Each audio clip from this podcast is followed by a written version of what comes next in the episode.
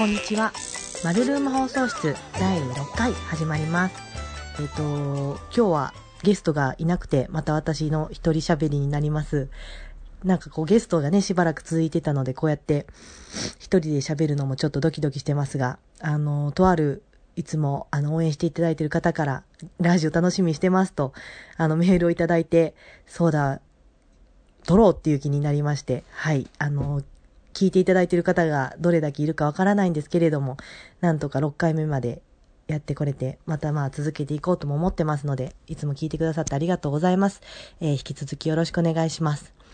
さて、えっと、ちょっと前の投稿から時間空いたんですけれど、えっと、この間にいろいろとまた喋りたいなという思えることが出てきた、きました。まあたまにね、あのーこのマルルームに、えーそうそうそう、そのコロナで、やっぱりアーティストの方とか、ここに来てくれるお客さんもいろいろ自分の生き方とかやりたいことっていうのをすごく見つめ直す時間になっているみたいで、ここ、私もマルルームのようにお家を開いて、なんかこう子供向けの教室をしたいっていう方だったり、あの、マルルームで何か教室のようなものをしたいってアーティストがいたり、そういう方がね、周りに結構いて、本当にあの2、3人以上そういう事例というか、そういう方たちが周りにいて、本当にこのコロナの時期に自分の考え方や生き方っていうのを振り返る機会に本当みんななってるんだなっていうのは思ったんですけれど、まあそういったことをあのいろんな方とお話ししていく中で、まあ共通するあることとかがすごく見えてきたりして、それを話したいなと思ったんです。あと、えっ、と実は7月に京都芸術大学、えっ、と、旧京都造形芸術大学ですね、のアートプロデュース学科で、えーのフィールドワーク演習3という講義で、えー特別ゲストとして登壇させていただいて、オンライン授業だったんですけれども、だいたいまあ20人ほど、あのー画面の向こうで聞いてくださっていて、学生さんが聞いてくださっていて、喋るというのを、えー80分だったかな ?60 分だったかな ?60 分喋って20分質疑応答みたいな形のものをさせていただきました。主に、まあ、マルルームのことを中心に、まあ、花丸、一般社団法人花丸が何をしているか、どういう形態でやってるかっていうのを話させていただいたんですけれども、そこでもこう話していてすごく、まあ、資料を作るんですよね。そういう話すためにプ、パワーポイントで実際それを画面共有で映しながら喋ったんですけれど、パワーポイントを作っていく中で、改めて自分が今までしてきたこととか、今してることっていうのをすごく整理する時間になって、本当人のに対してそうやって自分のことを話すってすごく自分にとってもフィードバックが多いなって思って、なのでまあこのラジオもそういう意味があるんだろうなとも思ったんですけど、その、周りの方、ここに相談しに来てくださる考えが変わったっていう方とも話したし、その、京都芸術大学での講義でも感じたことなんですけれど、なんかこ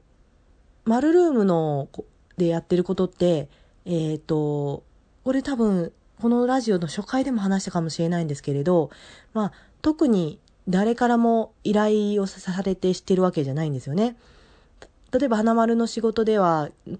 行政、奈良県とか奈良市さんが、えー花丸にこういうことをしてほしいっていうことで依頼をいただいて、で、まあ、それをやるっていうのが基本、まあ、お仕事としては多いんですけれども、このマルームに関しては、特に自分たちでやりたいからやってるっていう、ただそれだけのことなんですよね。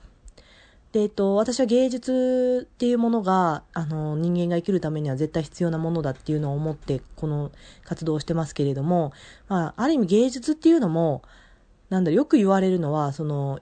生きるにのに直結はしないよねっていうのがやっぱり、こういうコロナ禍でもすごくインターネット上でも議論になっていて、まずはやっぱ福祉だったり食、生活っていうものの、にお金を使うべきじゃないかみたいな。いやいや、でもやっぱり芸術にも、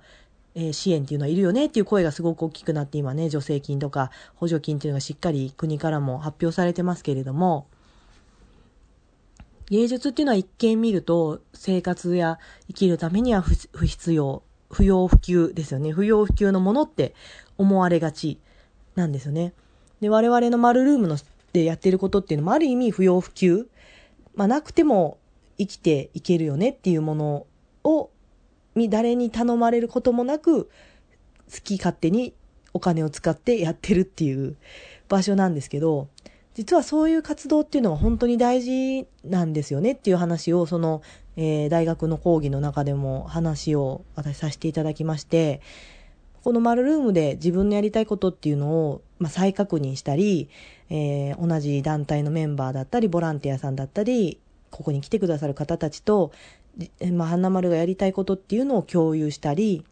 逆にここを使って新しいことをしたいって人とつながる場所になったり、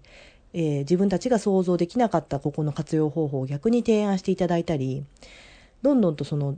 このマルルームがきっかけでつながりが増えて、結果それが新しい仕事につながっていくっていう循環が、まあ、起きつつあるっていうところもありますし、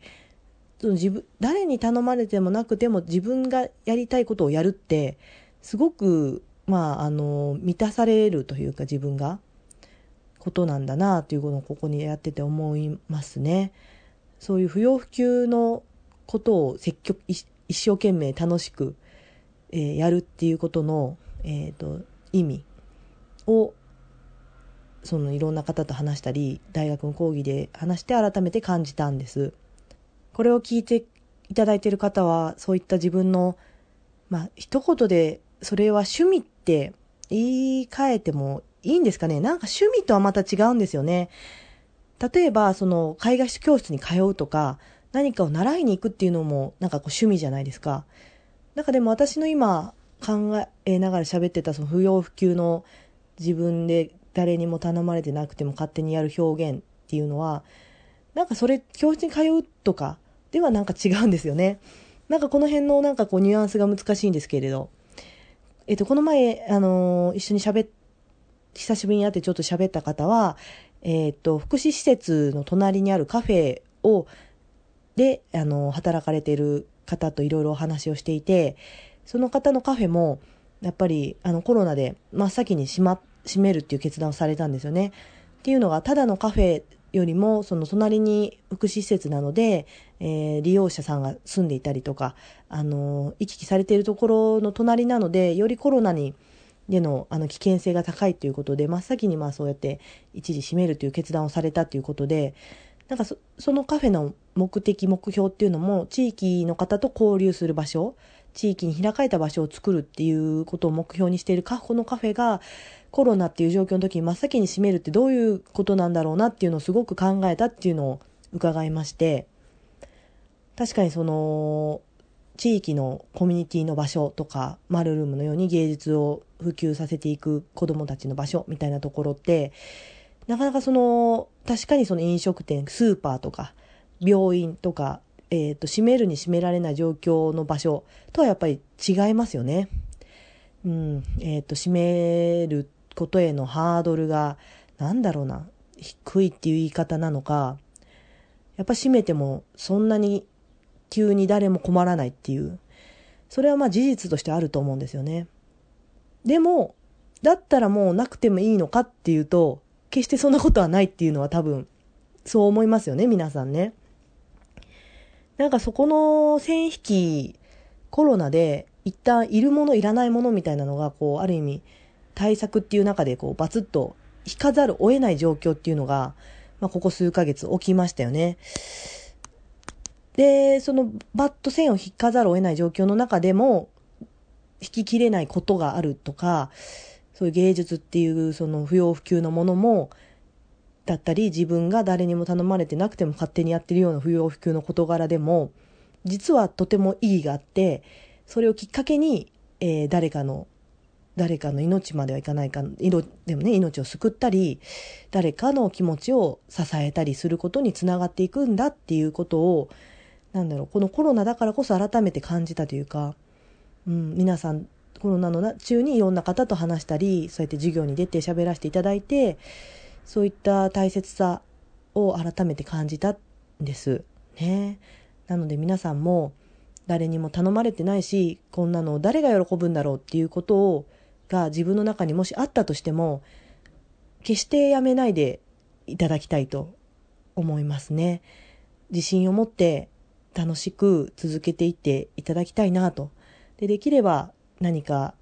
機会があれば私にそれを見せていただきたいなと思います。はい。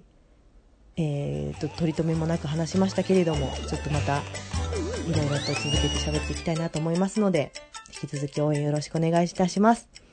ありがとうございました。さようなら。